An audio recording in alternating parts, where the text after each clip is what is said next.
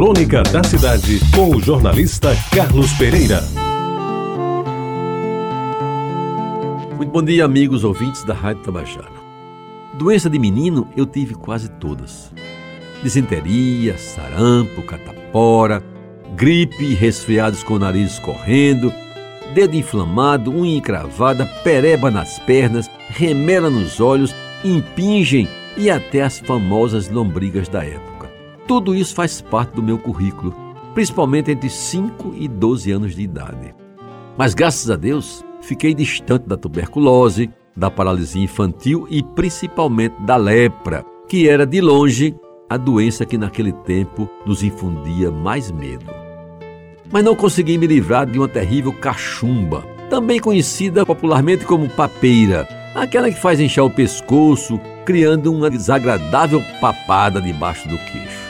Aliás, meus amigos, essa papeira me fez protagonista de uma cena inusitada, ocorrida no velho Liceu Paraibano, quando à época Dona Daura Santiago Rangel, de saudosa memória, era diretora. Eu teimei em ir para o colégio, apesar da reprimenda de minha mãe, que dizia que eu não devia ir para a escola com papeira. Aí fui surpreendido por Dona Daura, que dedo em riste me admoestou ao dizer sem rodeios. Preste atenção. Menino, vá embora para casa agora mesmo e cuide dessa papeira, senão esse inchaço vai descer para os seus testículos. Meus amigos, eu confesso que aos 11 anos foi a primeira vez que ouvi o nome correto dado aos conhecidos componentes da bolsa escrotal masculina. Mas há uma outra doençazinha abusada, típica daqueles tempos, que me atacava de vez em quando e que paradoxalmente tinha os seus encantos. Vocês já vão dizer como doença tem encantos? E eu já explico. Refiro-me, meu amigo Jonas, minha amiga Josi, ao famoso bicho de pé, que meninos descalços contraíam na época da floração das mangueiras e dos cajueiros, exatamente no verão. Era pisar nas flores, molhar os pés, entrar um pouquinho de areia e começava o coça-coça entre os dedos dos pés. As lêndias apareciam e daí para o bicho completo era um pulo. E o encanto da doença era a incomparável coceira que se apossava dos meus pés, sobretudo dos dedos, e essa coceira era mais gostosa, mas muito mais, quando era exercitada nas varandas das redes. Aí, meus amigos, era uma grandeza. Houve um tempo na minha infância que eu tinha tantos bichos de pé de uma só vez que Marlúcia, minha irmã solteira mais velha naquela época, era chamada a Operação Limpeza.